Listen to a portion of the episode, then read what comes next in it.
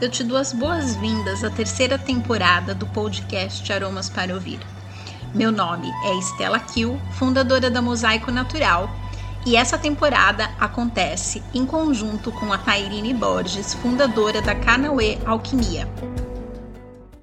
Olá, pessoal, tudo bem? Sejam todas e todos mais uma vez muito bem-vindos ao podcast Aromas para Ouvir. Eu sou Estela Kiel, criadora da Mosaico Natural e apresentadora desse podcast. E hoje nós chegamos ao nosso último episódio da temporada de Mulheres e Saberes Indígenas. E eu tô aqui com a Tairine, minha super companheira nessa jornada, e a gente vai fazer uma recapitulação dos nossos aprendizados. Ah, vamos conversar sobre cada um do, das gravações, sobre cada uma das entrevistadas e o que, que a gente aprendeu, né? Porque o principal objetivo de da gente ter ido atrás desse material e ter, ter criado todo esse projeto que durou mais de um ano. A maior parte dos episódios a gente gravou durante a pandemia. Então, se você voltar e ouvir cada um dos episódios, você vai ver que, considerando a data de hoje, alguns comentários eles estão meio fora de contexto, mas justamente porque a gente demorou muito tempo para conseguir gravar esse material para vocês. É, e o objetivo foi justamente porque tanto eu quanto a Tairine nós trabalhamos com mulheres, né, tá? E a gente identifica necessidades uh, e pontos frágeis que existem dentro desse universo do ser mulher que nós decidimos é, abordar e fazer essa mescla cultural de entender como que as mulheres indígenas lidam e como que elas superam esses pontos que a gente também encontra dentro das cidades. E o principal uh, é muito relacionado com a valorização que a mulher tem de si, né? essa valorização da cultura, das nossas conquistas, a valorização da nossa fala, que a gente acaba resumindo isso em dois termos, né? A nossa autoestima e a nossa autoconfiança. Então, esse episódio de hoje, ah, nós vamos falar muito sobre isso, sobre o que, que cada uma aprendeu. Então, a Tairine trouxe os pontos de aprendizado dela, eu trouxe os meus, e no final a gente vai fazer uma grande conclusão. Então, fica com a gente, para a gente não perder. Tá, e aí? Como você está se sentindo nesse último episódio aqui, nessa última gravação, desse Saberes e Mulheres Indígenas?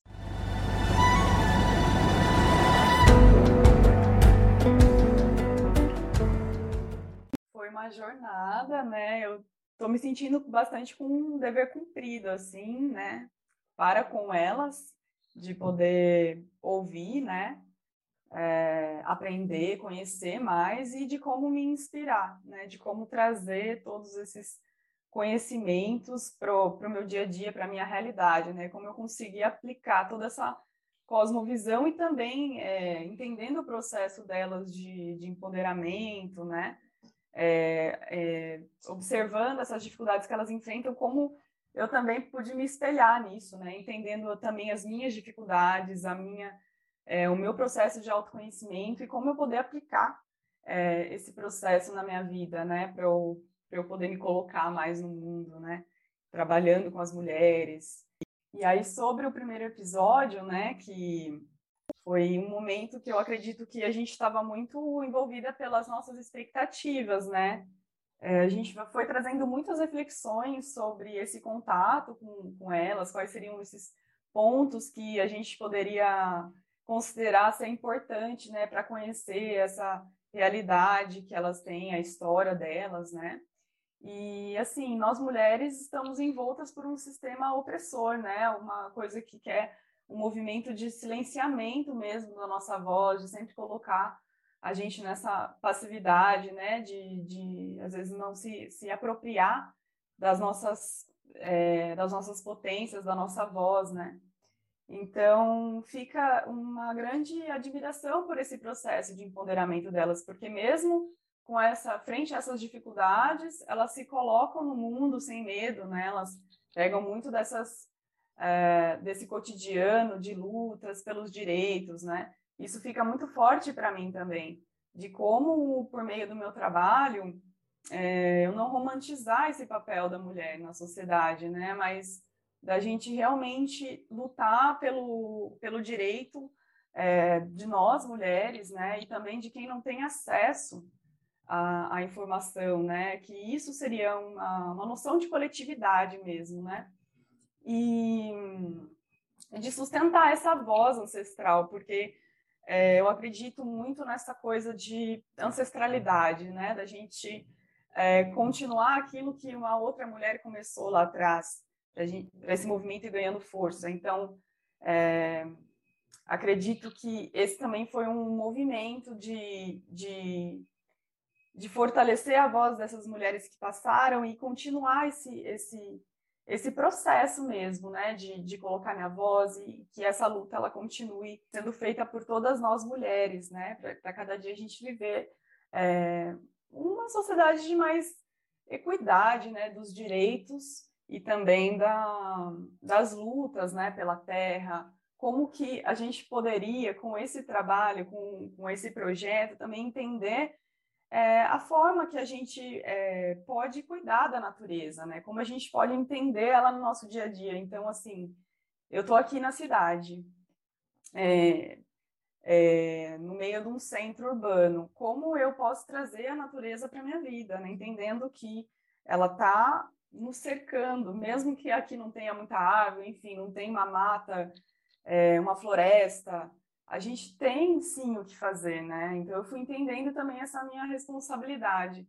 Então acredito que nesse primeiro momento a gente estava bastante envolta com essas diversas possibilidades mesmo de, de temas, de como é, a gente ia trazer isso para as pessoas, mas também como a gente ia entender isso na nossa vida, né? Esses ensinamentos que elas poderiam estar nos trazendo e como a gente aplicar isso para realizar na nossa vida, né? Para realizar tanto em relação ao nosso processo de empoderamento, autonomia, é, apropriação da nossa voz, mas também de como trazer essa ligação com a natureza, é, com os ciclos, é, como eu poderia aplicar é, essa, essa forma de cuidado com a terra né, no meu dia a dia.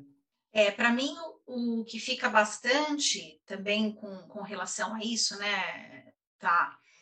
É, até puxando já para o que a, a Simone, a Simone Tacuá, que ela é da etnia Tupi-Guarani, que ela abordou bastante com a gente a questão do papel sagrado que a mulher tem dentro da, da cultura deles, né? Ela, ela teve uma fala muito bonita que ela falou assim: a mulher ela é vista como um portal entre mundos, porque é exatamente isso. A, a mulher, você só chega nessa vida através de uma mulher.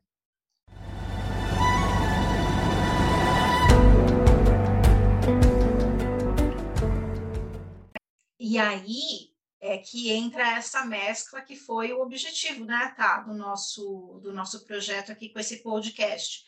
Porque o objetivo maior, ele é um objetivo terapêutico de crescimento da autoestima e da autoconfiança. Então eu jogo uma pergunta para quem está aqui com a gente ouvindo esse podcast.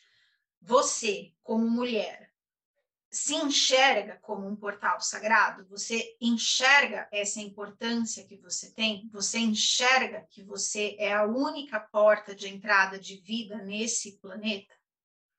Você, homem, que está ouvindo esse podcast, você enxerga que você só chegou aqui porque uma mulher te trouxe através desse portal? Você sabe dar valor para esse presente que é a vida que você recebeu? Porque se a gente não enxerga alguma coisa, tem de muito estranha. Agora eu vou trazer um pouquinho também para nossa para a área que eu tenho no meu coração, né? Que é da minha formação de, de economia, que de vez em quando eu comento isso aqui com vocês. Uma sociedade que não tem filhos, como a economia dessa sociedade vive? Como é que você gera riqueza para as pessoas? Como é que você distribui de forma igualitária os recursos, de forma justa? Como que isso é distribuído? Porque se você tem uma sociedade onde vidas não são geradas, você tem uma economia e uma sociedade que está sucateada. Então, quando a gente fala do valor da mulher, ele não é um valor só no microcosmos, ele é um valor no macrocosmos. A vida não acontece em nenhuma esfera se a gente não tiver o papel da mulher envolvido, né? E a Simone, ela trouxe isso de uma forma muito rica para a gente, porque dentro da aldeia Tupi-Guarani, onde ela vive, até o ciclo menstrual da mulher, ele é respeitado, né? E, e, e é muito curioso ela ter falado dessa questão do ciclo menstrual, e a gente até comentou sobre essa diferença, né, de como a comunidade dela enxerga isso e como isso é visto nas cidades. É, e isso mudou em mim, né? Depois do podcast dela, eu falei, poxa vida, eu não dou importância para esse período do meu mês. Né? Eu, eu passo por cima de mim, eu sou violenta comigo, porque não importa a dor que eu estou sentindo, não importa o cansaço que eu estou sentindo, eu sempre coloco o mundo externo como mais importante do que o que eu estou sentindo, como se as minhas dores elas nunca fossem o suficiente para eu me cuidar para eu respeitar o meu momento. Se a gente for levar isso para um extremo, olha que perigo que é. Significa que eu estou dando autorização para o mundo ultrapassar os limites do meu corpo. Eu dou permissão para que o mundo abuse da minha pessoa porque eu não sei falar não, porque é como se todo o sofrimento que eu sentisse, ele nunca fosse o suficiente, né? Para eu falar não, para, não, não dá para continuar, eu não quero continuar. Então isso é um sintoma de coisas muito mais sérias que a gente vê na sociedade, né? E ouvindo o que a Simone trouxe com relação a essa visão indígena sobre a menstruação, me fez perceber isso. Então eu mudei essa minha relação, eu aprendi é, a respeitar mais. Uma coisa interessante, só um, um um comentário rápido. Eu estava assistindo um videozinho no Instagram um dia desses, e era uma pesquisadora falando que a medicina, agora a ciência, conseguiu equiparar a dor da cólica menstrual com a dor de um ataque cardíaco. Só que o ataque cardíaco você tem a dor, né? E você é ali hospitalizado. Agora, a pessoa que sofre de cólica, ela sofre de um a quatro dias com aquela cólica. Então, você imagina, né? E essa é a fala da, da pesquisadora nesse vídeo. Você imagina, você quatro dias sofrendo um ataque cardíaco constante, e mesmo assim você indo pedalar, indo trabalhar, vai para academia, faz tudo como se nada tivesse acontecendo. Então, é esse o nível de violência com que a gente aprendeu a se tratar. E é importante a gente repensar isso, né, tá? Sim, é muito importante, porque literalmente é um silenciamento, né? Não só da nossa voz, mas também do, do que a gente sente no nosso corpo. É, isso também ficou muito forte para mim, né? Essa importância de eu conseguir desacelerar internamente, que às vezes a gente vem nesse processo de fazer uma coisa atrás da outra, dar conta das funções do dia a dia, é, e como é, foi importante para eu começar a valorizar o momento. Isso trouxe mais qualidade de vida para mim, porque é, a Guaciane também né, trouxe bastante essa questão de, de viver o momento presente. É, e, e, eu consegui entender como, como fazer mais isso. É, olhando assim, por exemplo, se a gente for, for entender um pouquinho dessa cosmovisão é, é, indígena, dos ciclos da natureza. Nós mulheres também temos os nossos ciclos. E aí chega nessa fase que a gente está num movimento mais, é, mais lento mesmo, de, de, de entrar para dentro, de olhar para as questões que estão que, que passaram nos, nos, últimos dias para essa chegada de, do sangue. Então é um evento que está acontecendo dentro do nosso corpo, hormonal, físico, energético. E, e mas também no meu dia a dia mesmo, como que eu vou entender essa ciclicidade? Porque às vezes eu, eu pensava, como que eu vou parar, né? Esse dia, sendo que eu tenho tanta coisa para fazer. mas o corpo mesmo, ele, ele pede, né? O meu corpo, ele cansa, né? Ele precisa desse tempo, desse momento. E qual é o mal de eu viver? Não vai exatamente hum, é, mudar, né? A vida, ela vai continuar. As mesmas coisas para eu fazer, elas vão estar aqui para eu fazer, né? É, lógico que a gente tem que se programar, eu tenho que me programar, eu tenho que que ganhar meu dinheiro, eu tenho que me sustentar, né? Eu tenho que re resolver as coisas, tenho que estudar. Mas como que eu aplico? Começar a aplicar essa ciclicidade na minha vida, de eu conseguir ouvir o meu corpo, de desacelerar, né? De ter é, esse momento para mim.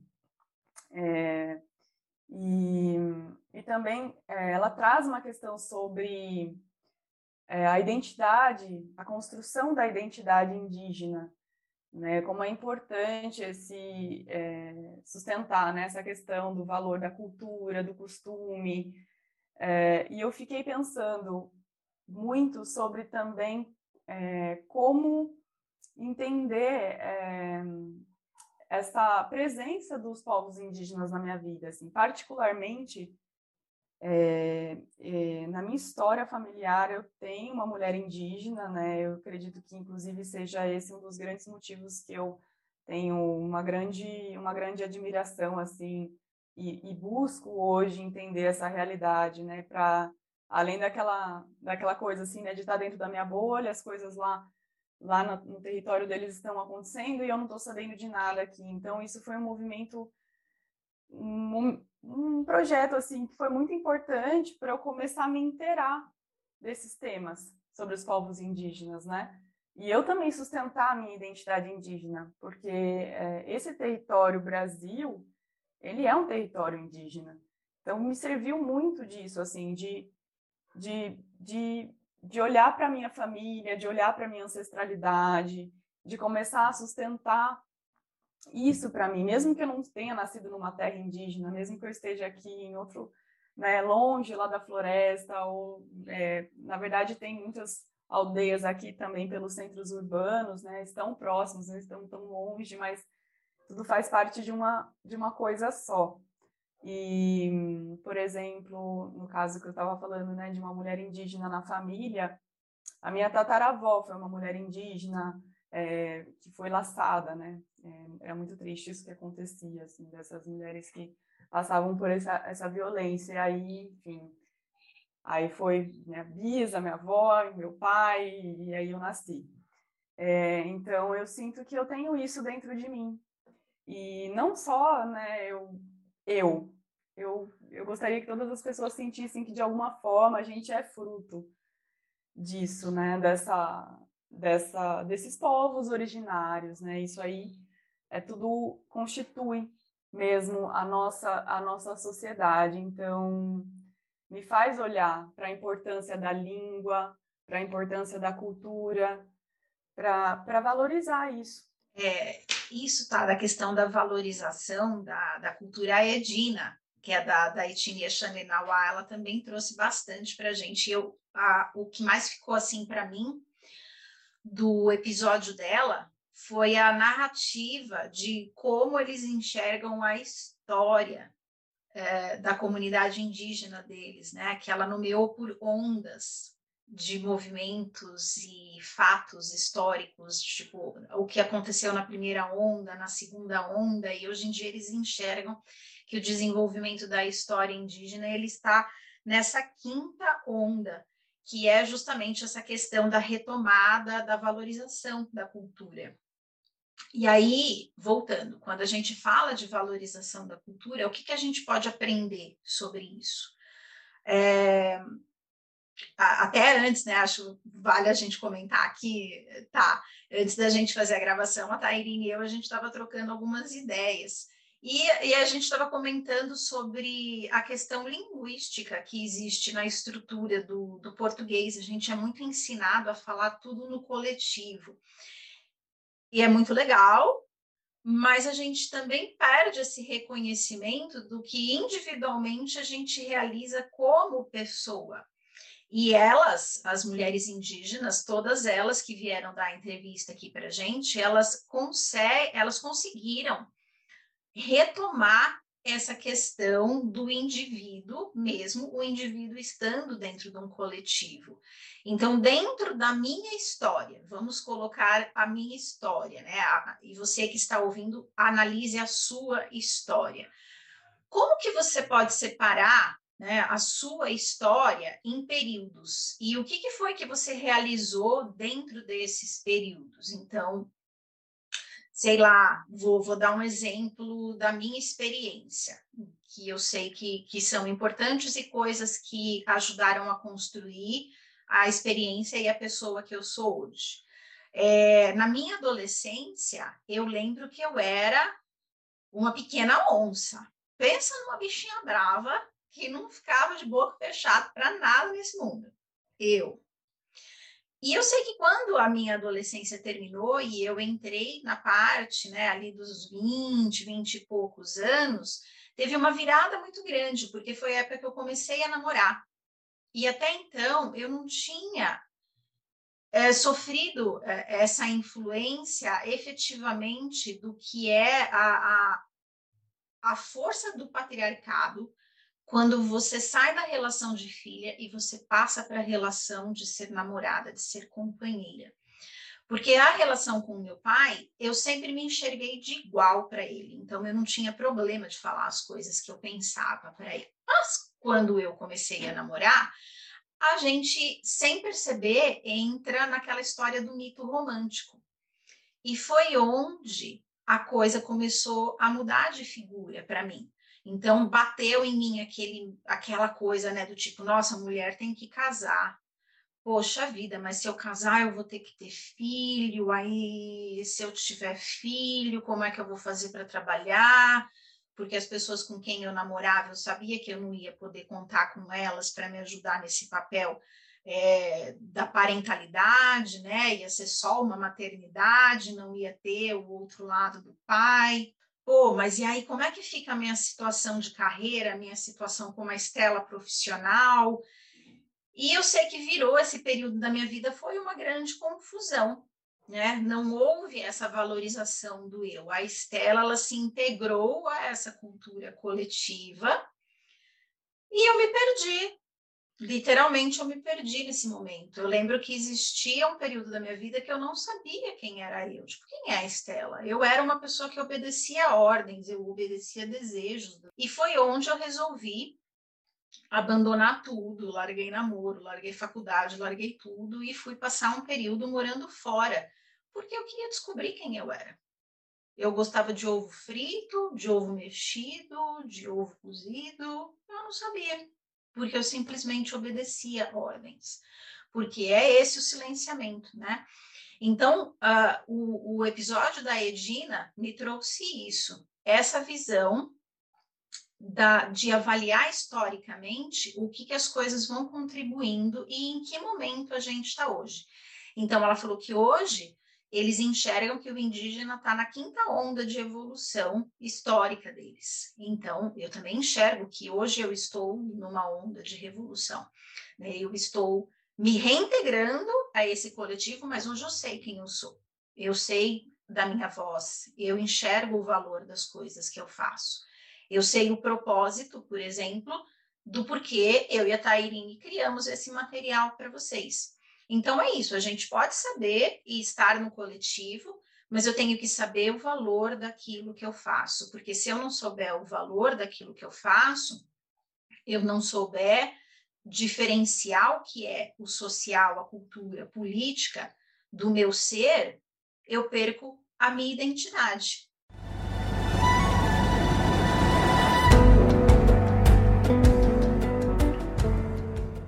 Eu também sinto que eu estou nessa onda de, de integrar a minha voz e valorizar a, a importância do meu trabalho interno.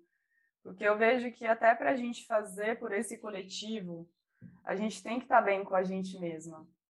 É, não tem jeito assim, né? Então tive que foi um trabalho assim também que me fez observar é, esse meu essa minha trajetória é, nesse processo, nessa busca pelo autoconhecimento, de entender é, como como realmente né, essa questão do silenciamento ela é muito presente na nossa vida, porque as mulheres sempre são colocadas com esse papel de, de casa, família, é, de uma certa forma.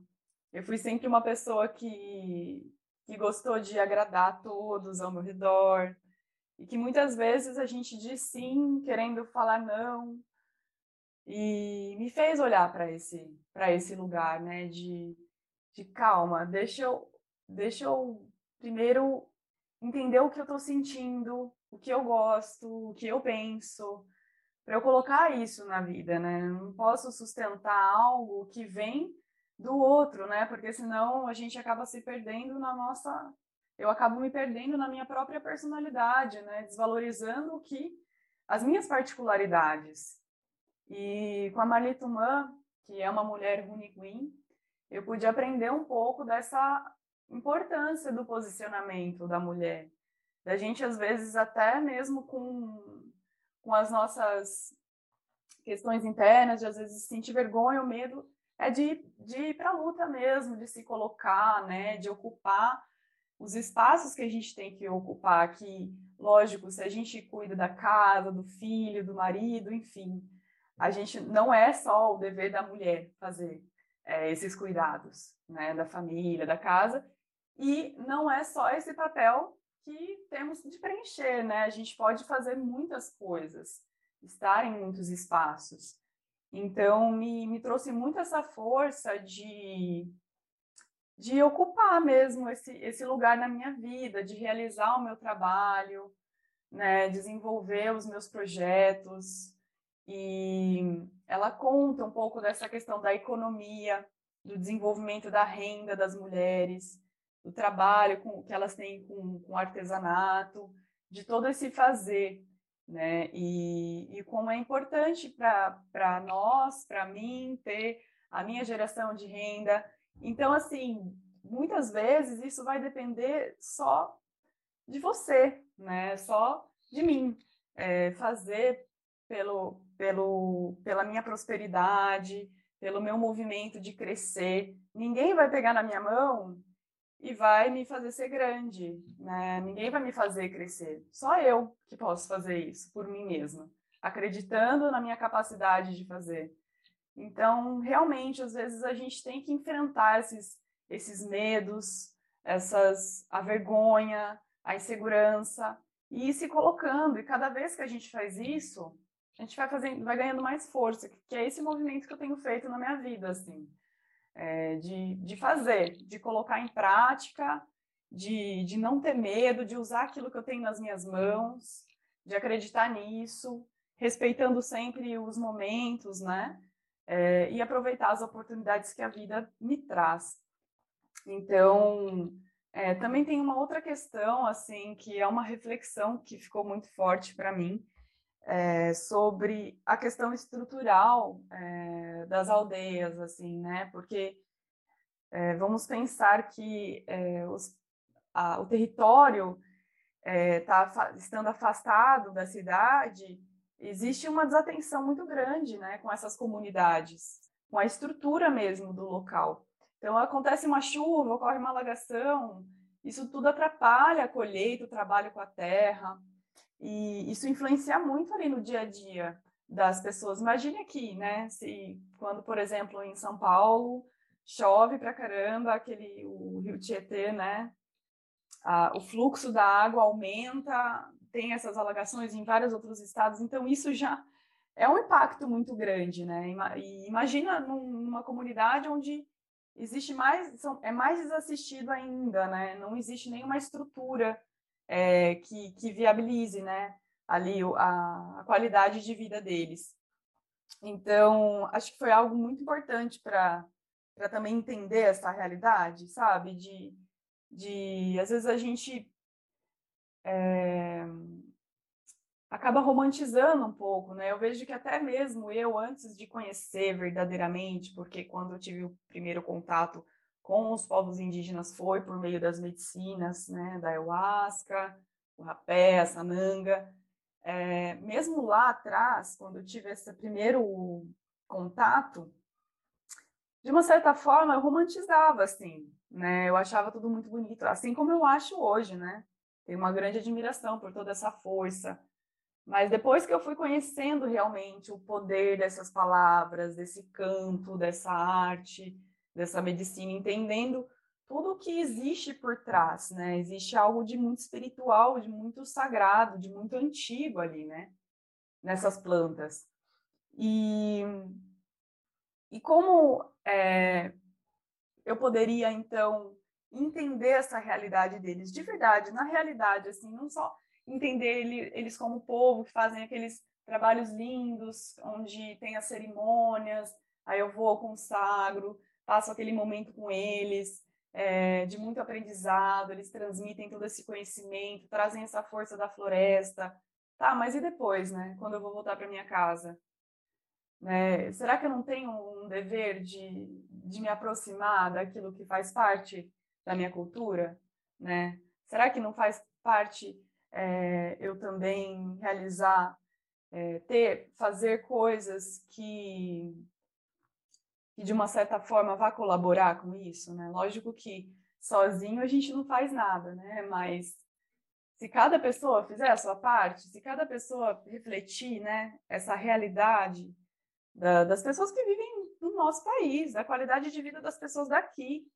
Isso que você está falando me vem muito um pensamento assim: como é que eu tiro a cultura indígena do livro e passo a enxergar o povo indígena como ser humano?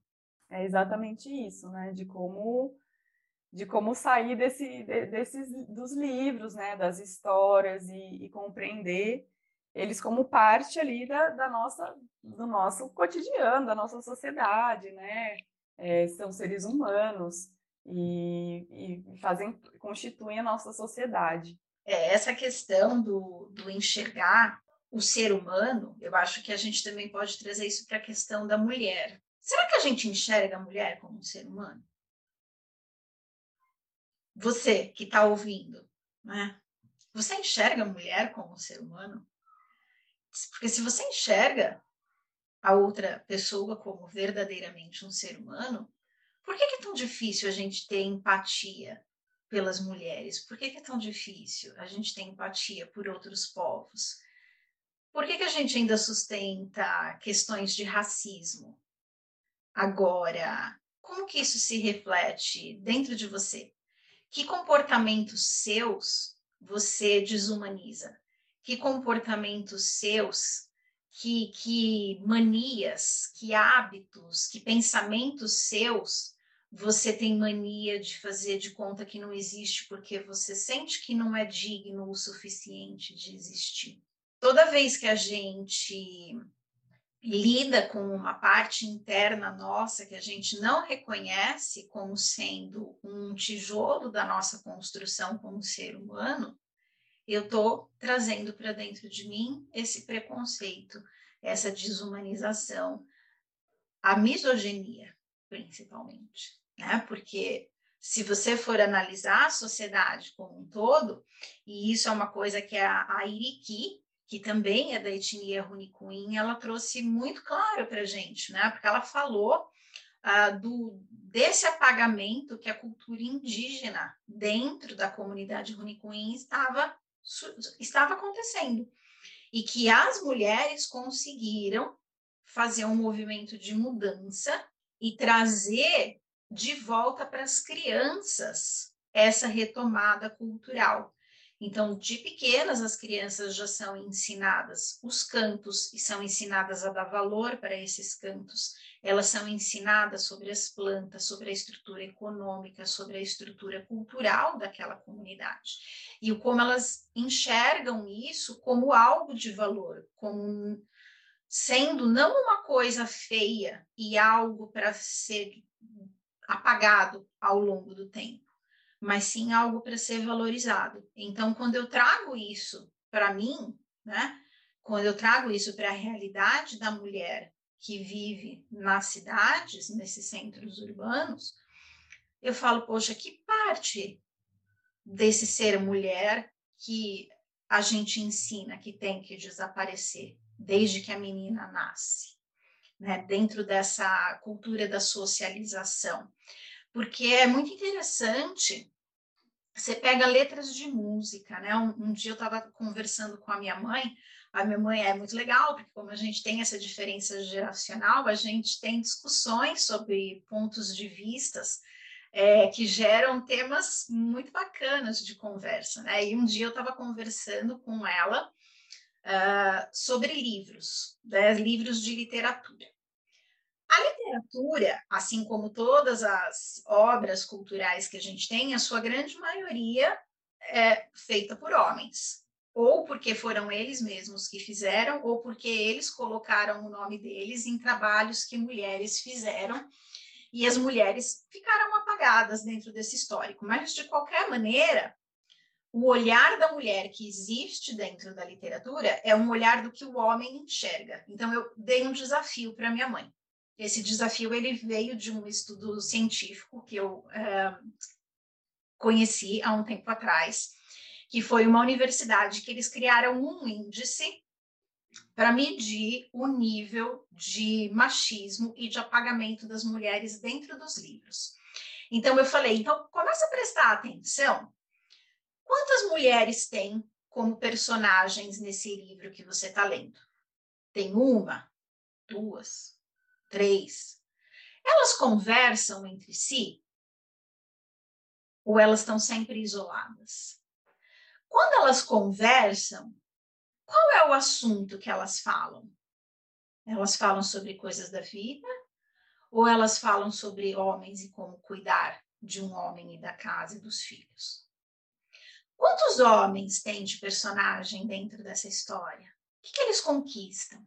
É o mesmo que a mulher conquista? Né? Então, eh, são pontos para a gente se atentar, porque a, a, a, a Iriki, ela trouxe muito isso para a gente quando ela falou sobre a importância do homem dentro da comunidade Queen enxergar a mulher também como essa pessoa que conquista. E eles formaram parcerias que hoje estão gerando benefícios para toda a comunidade. Então, é, é essa mudança cultural como eu passo a enxergar a mulher não como um elemento secundário. E eu olhando para mim como mulher, eu me enxergo como esse elemento secundário ou eu me enxergo como uma pessoa agente, como alguém que pode ir além? Né? Então, um outro exemplo rápido que eu também estava conversando com a minha mãe dia desses. A gente estava olhando conversas nas novelas. As mulheres conversavam sobre homens e casamento. Os homens conversavam sobre estratégias de negócio, sobre dinheiro, sobre viagens. Então é isso, né? É a gente trazer essa valorização da cultura do que é ser mulher e como a gente pode pensar nessa reintegração, que foi muito esse exemplo que a Iriki trouxe para gente.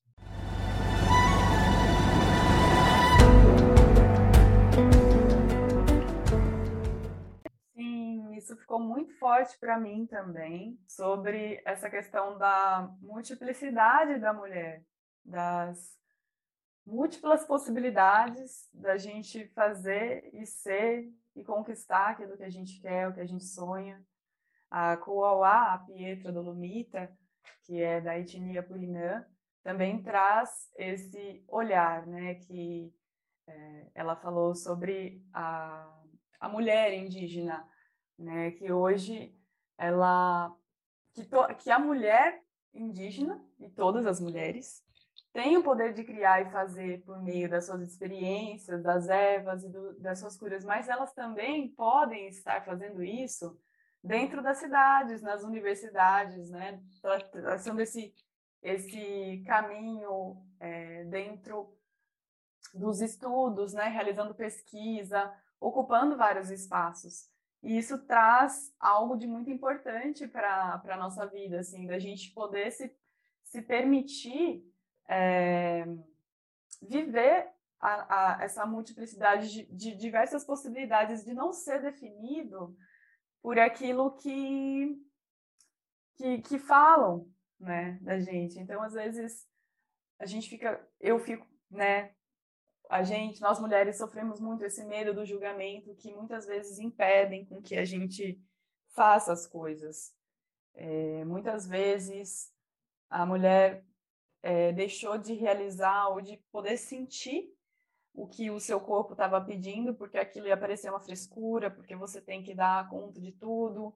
Então acaba que a gente acaba sendo uma, uma máquina, né? Que não pode parar, não pode sentir, que tem que estar sempre cuidando, sempre doando, sendo que o primeiro cuidado deve ser esse interno. Né? Então, de que forma, a partir desse pensamento, eu posso valorizar esse meu espaço interno, é, valorizar o meu potencial de ser aquilo que eu quero, né? de, de me permitir não ser definida pelo olhar dos outros, pelo que os outros pensam sobre mim, o que eu penso sobre mim, né? Isso fica muito forte, assim, de é, o que, que eu posso realizar, o que eu posso fazer. Eu posso fazer tudo o que eu quiser, né? Eu posso estar em todos os lugares que eu quiser estar.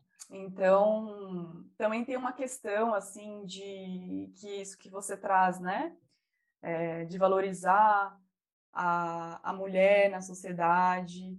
É a mulher do dia a dia, né? Somos nós, é, a nossa tia, a nossa mãe, a nossa avó, a nossa irmã, a nossa amiga. São todas as mulheres da nossa sociedade e, e, de outros lugares também, mas falando assim de daqui, né, desse desse pedaço de terra, é, como como que a gente pode reconhecer mais as mulheres aqui desse território, né? Ao invés da gente às vezes mais valorizar é, vozes que estão ali, né? Atrizes globais, é, pessoas aí que estão na fama, enfim às vezes, uma pessoa ela fala algo ali que ela está pertinho da gente, que é o caso dessas mulheres, né? É, indígenas, elas estão falando algo já faz tanto tempo, aí chega uma outra pessoa que já tem toda uma carreira aí, né? De sucesso, enfim, fala a mesma coisa e, nossa, aquela pessoa é super valorizada, né? É, então, assim, como que a gente pode fazer para valorizar essas mulheres também do dia a dia? Lógico que todas as mulheres são importantes e acaba que elas também refletem né, essa importância da, da mulher em si. Mas eu penso assim, nesse, nesse entorno nosso, assim, do, do dia a dia mesmo, dessas mulheres que estão na luta, que sentem né, essa realidade da opressão, como que a gente faz para valorizar é, essas mulheres, né? Como que, como que a gente faz para conseguir é, escutar mais é, ter mais essa questão do afeto, né, de, de fazer mais em prol do coletivo. Foi algo que ficou também para mim muito forte, né, porque é, se eu fecho os meus olhos, os meus ouvidos para entender essa realidade que está tão próxima de mim, é, eu estou me distanciando de, de, de, de, algo que é muito importante, que precisa ser feito, porque elas estão trazendo coisas sobre é, a, a natureza, a terra, a floresta, então, como que eu vou poder oferecer com o meu, meu trabalho essa, essa força né, em prol do coletivo? E isso começa com esse cuidado interno mesmo, de estar tá bem comigo mesma, de estar tá ciente das minhas escolhas, da minha autonomia, é, da, do que eu quero fazer, das minhas decisões, né? Para colocar isso para fora. É, valorizando isso que a gente tem aqui perto da gente, né? Não algo que está que está fora, mas que que está um pouco dentro, mas que também está ali ao nosso redor, né? E assim, também entender como, como filha da terra, né? Porque às vezes a gente fala assim, ah, a natureza é mãe. Mas como que a gente vai entender a mãe como uma natureza, né? Isso, isso veio, assim, de uma reflexão que foi se construindo dentro de mim, assim, até pelo estudo com as plantas, com aromaterapia, eu sempre busquei entender a planta como um organismo mesmo, porque ela tem um metabolismo, assim como nós também temos. As plantas também têm um metabolismo ali, né? Elas têm as células, são constituídas de células, tem toda uma função ali, elas são como um organismo. E a gente olha para a terra, para o ecossistema mesmo, para o bioma, para a floresta, para o rio, a gente vê que dentro daquilo tem um ecossistema, tem vida acontecendo ali dentro, né? tem, tem partículas. É, enfim, e como que eu vou me entender como filha da terra, né? Eu sou mulher, né? É, a, a, terra, ela é quem dá o, a fruta, o alimento, a água, o ar, tudo isso vem da terra, isso é da mulher, né? A mulher que, que traz a vida, que é o portal da vida. Então, também é uma forma da gente conseguir valorizar essa, esse ser mulher, né?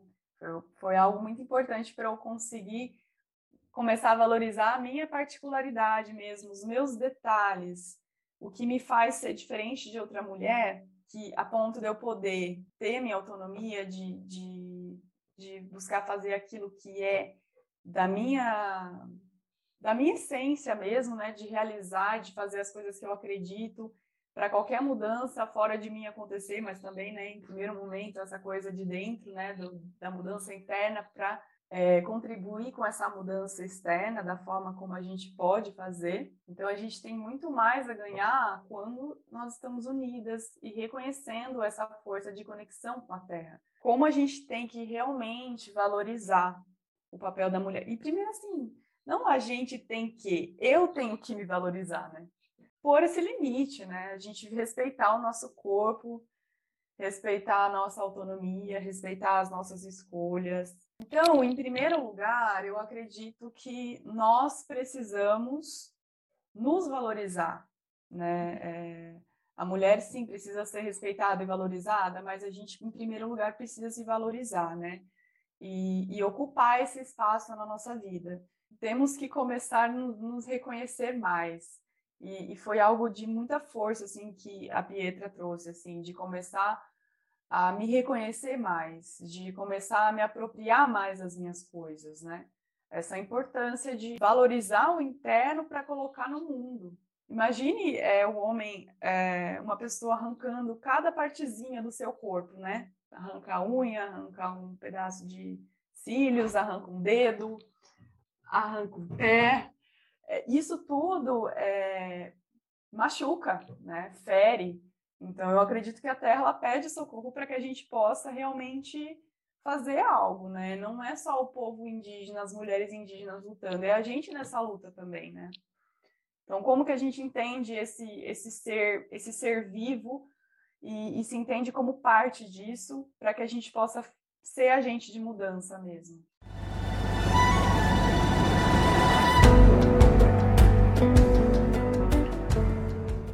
É, acho que é bem isso, né, Thay? O que você trouxe, tipo, muito romântico isso de falar que a natureza é mãe.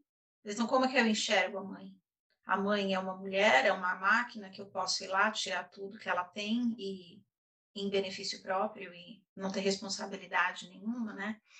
E, e isso traz outra coisa interessante, que foi a dona Catarina, é, também da, ela também é tupi-guarani e a dona Catarina ela trouxe para gente né, toda essa essa visão da mulher anciã e ela provou por A mais B que idade é só um número porque ela depois de ter passado por todas as fases da vida dela resolveu encarar a vida acadêmica e hoje a dona Catarina ela faz um mestrado em antropologia justamente para poder é, documentar é, ter uma maior propriedade sobre o que é essa cultura indígena. E, e eu achei isso incrível, porque né, você que está aí ouvindo a gente é mais nova, e quanta coisa você já deixou de fazer porque te falaram que você já não tinha mais idade para isso.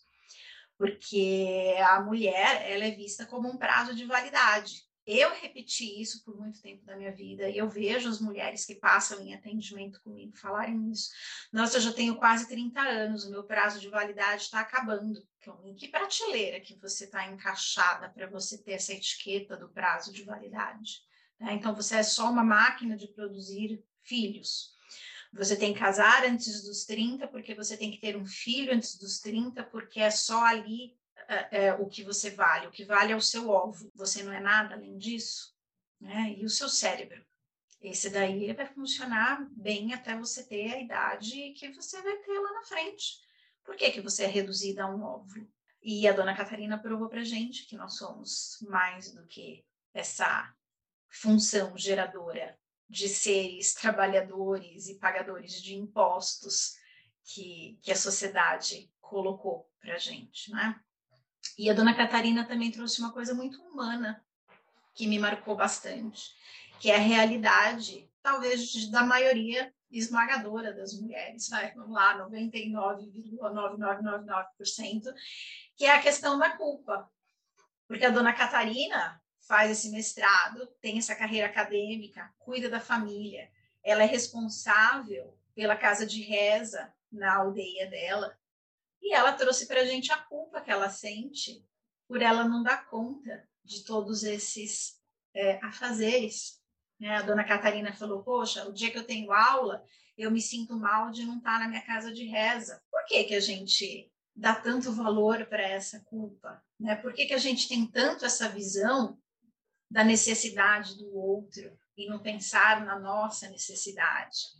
E isso foi muito marcante para mim, né? porque esse senso da humanidade no que essa socialização feminina que ensina para gente essa culpa desde cedo, e essa culpa faz com que o valor das nossas conquistas seja diminuído, porque nunca é bom o suficiente. Independente do que eu faço, sempre falta alguma coisa. Sempre tem alguém achando que devia ter sido feito diferente. E a gente está acostumado a se enxergar pela lente do outro. E a lente do outro, ela não vai dar o valor para gente. Então, é o que a Tairine trouxe para a gente aqui. Como é que eu me valorizo? Porque eu só vou saber valorizar o outro a partir do momento que eu enxergo o meu valor. Eu só respeito o outro a partir do momento que eu me respeito. Então, a mudança, ela é interna. A gente tem que começar a fazer uma avaliação de todos esses conceitos é, sociais, neoliberais, conceitos patriarcais, que estão internalizados no nosso ser e o como a gente se julga e se condena através dessa lente e quebrar esse saber e construir um novo saber no lugar disso que coloque a gente num lugar de maior valor para a gente fazer um apanhado geral assim dos pontos de conclusão de tudo que o que foi abordado né coisas que eu que eu consegui trazer em comum de todos esses episódios. Eu percebo que o papel da mulher está passando por uma grande mudança, não só nas cidades, mas elas também trouxeram esse, essa visão dentro das comunidades indígenas. Está havendo uma mudança interna das próprias mulheres de se valorizar. E essa mudança interna de se valorizar do colocar a fala no mundo, de saber enxergar que sem a mulher a sociedade não existe, também está acontecendo tanto lá quanto aqui. E é um movimento que não vai parar. Eu também enxergo é, que elas abordaram muito isso, a questão da necessidade do fortalecimento econômico. Esse fortalecimento econômico, o que, que é? É você ter liberdade financeira. Nós fomos ensinadas desde sempre que o dinheiro é errado, que o dinheiro tem que ser cuidado pelo homem, que isso é coisa de quem vai para fora, né, da história do macho provedor, do homem provedor. Mas você sem dinheiro não pega um ônibus. Se você precisar ir num médico e você não tiver um dinheiro ali naquele momento, você tem o seu direito de ir e vir podado. Então, essa busca das mulheres indígenas pelo fortalecimento econômico também traz muito para a gente, né? Tá, o, o que, que você enxerga dessa questão do, do dinheiro? Porque eu vi que você abordou lá no começo do nosso podcast que você falou, ah, não é só ir atrás do dinheiro. É, eu, eu tenho um, um pouco de receio quando eu vejo alguém afirmando isso, principalmente quando vem de uma mulher, porque a mulher foi enxergada a não priorizar o dinheiro. E quando a gente não prioriza, não dá importância para isso, que a gente acha que o dinheiro não é importante o suficiente, ou que ele é uma ferramenta de destruição e de subjugamento, a gente também abre mão da nossa liberdade. Que, que, como que você enxerga isso? Sim, é, eu, eu partilho dessa visão, né? A gente precisa ter a nossa independência econômica. O que eu quis dizer com essa colocação é que às vezes a nossa vida acaba girando muito em torno é, disso, mas não em relação a como se o dinheiro fosse ruim, né? Mas é mais pela questão da correria, né? A gente está sempre correndo porque tem que sempre estar tá trabalhando, sempre em função disso. E realmente a gente tem, tá? Não é para a gente parar, ficar de boa, não. Eles também estão sempre trabalhando lá, tanto que na aldeia, assim, né? Quem um dia falou que indígena é preguiçoso, não sei o que estava falando, que eles trabalham quase que o tempo todo, entendeu? E não só em função do dinheiro, mas também, né? Porque eles têm que sustentar aquela economia ali deles. Então eu vejo que é uma questão assim, quando eu falei, quando eu fiz essa colocação, foi querendo dizer assim, cara, a gente também tem que saber desacelerar um pouco, né? Essa ansiedade, essa coisa, porque é, eu acho que é esse sistema, né? O sistema às vezes ele ele ele impõe para a gente como se a gente só tivesse valor se a gente fosse muito muito muito rico e assim não não existe mal da gente ter o dinheiro a gente ser rico, né? tudo bem, é, tá tudo certo, mas assim, a questão mesmo é aprender a fazer esse movimento de, de desacelerar, né? De, de poder viver mais os momentos. Enquanto eu estou fazendo meu trabalho, eu estou presente naquilo, que é aquilo que você estava falando, né? A, a, gente vai, nós mulheres, hoje em dia, que, que entendemos que podemos ocupar outros espaços, e principalmente em relação a essa de desenvolver a economia, né, é, a nossa renda, a nossa autonomia, a gente vê que pode, né, de fato, é, ter o nosso dinheiro, é, realizar as nossas coisas. Então, assim, é, no dia a dia, eu acredito que a mulher, ela, ela sim tem, nós temos que ocupar esse, esse lugar. Capacidade que a gente tem, né, de desenvolver nossa economia, sim, é muito importante que a gente possa ter essa, essa independência financeira, né? Isso diz respeito também a, a, a gente valorizar que a gente pode ocupar esses diversos espaços, da gente ter essa, essa autonomia é, e essa independência, né? Porque a mulher, ela sempre foi colocada nesse lugar, né? Como você disse, de depender do homem, né? Então a gente não, não precisa depender a nossa vida, a nossa, a nossa economia, o nosso dinheiro do homem, a gente pode gerar a nossa própria renda. Então, eu acredito que seja algo muito importante, assim, que a mulher realize, que nós mulheres realizemos mesmo esse movimento e o quanto é importante, às vezes, a gente somar a, outras mulheres, porque fica uma coisa muito importante também de um aprendizado, assim, dessa questão delas estarem num coletivo desenvolvendo essa economia. E se a gente pensar, isso faz sentido, né? A lógica, por exemplo, vamos pensar de uma, uma organização, né? De uma empresa, onde existem várias pessoas ali pensando juntas em como desenvolver e como melhorar para todo mundo ali. Então, eu acredito que dentro disso, hoje, é, é possível nós mulheres, além da gente estar tá na nossa luta ali do dia a dia, em busca de, de, desenvolver a nossa economia é, particular, a gente também somar essa, essa, essa voz, né, com outras mulheres. Eu sinto que foi um período de um ano um ano e pouquinho que de muito aprendizado, assim, cada cada mulher trouxe um pouco da sua energia, um pouco daquele povo, daquela etnia, daquele costume que movimentou muitas coisas internas, assim, me fez começar a enxergar tudo de uma forma diferente, que agregou muitos pontos, assim, é, no meu processo de, de autonomia, de busca pela minha identidade, de busca pela, por, por acreditar que eu posso realizar coisas, né, que eu posso desenvolver o meu trabalho com a terra, que eu posso acreditar nisso, que isso é possível, né, então, é, eu eu acredito que esse seja um, até um conselho que eu posso dar da gente acreditar mais que é possível a gente realizar as coisas que a gente que a gente sonha, né? Que a gente não tenha dúvida, que a gente vá em frente, que estejamos mais conectadas com o nosso interno, se permitindo sentir, né, é, e, e, valorizar a, as suas qualidades. Eu quero agradecer muito a Estela por por fazer parte desse projeto, né, por juntas a gente poder aí somar nesse trabalho e, receber essas mulheres. Quero agradecer a cada uma delas que estiveram aqui conosco. Foi de uma riqueza assim muito grande para mim e eu desejo que seja também para todos que estão ouvindo ou assistindo, possa colaborar muito com esse processo, né, de da gente conhecer uma realidade que, que, que faz parte da, da, da nossa realidade mesmo. Então, pessoal, vamos fazer aqui o nosso encerramento de terceira temporada, né? nós aprendemos sobre as expectativas, falamos sobre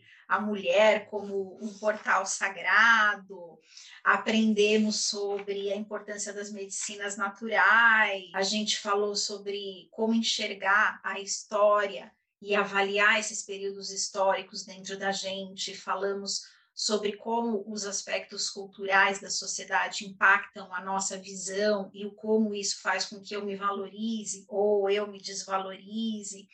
Uh, a gente falou também sobre a questão de ensinar as crianças a se valorizar, não ter vergonha do que elas são, independente da cultura em que a gente está. Falamos da força política, né? Ou como a gente pode usar a nossa voz como elemento de, de batalha né, eu não concordo com as coisas como elas estão, eu preciso fazer alguma coisa a respeito e não só ficar sentada esperando que alguém faça por mim. Vimos que idade é só um número e que a culpa ela faz parte da realidade de todas as mulheres, né? Então, mulherada, olhem para si e vejam onde vocês estão aceitando e tendo comportamentos que vocês mesmas se apagam, quando vocês se calam, quando vocês tomam decisões pensando o que os outros vão falar. E aí você desiste de si porque você imaginou que alguém vai falar alguma coisa. E mesmo que o outro fale, Ninguém calça o sapato que você calça. Ninguém pisou na pedra que você pisou. Ninguém pode saber sobre o seu universo mais do que você mesma.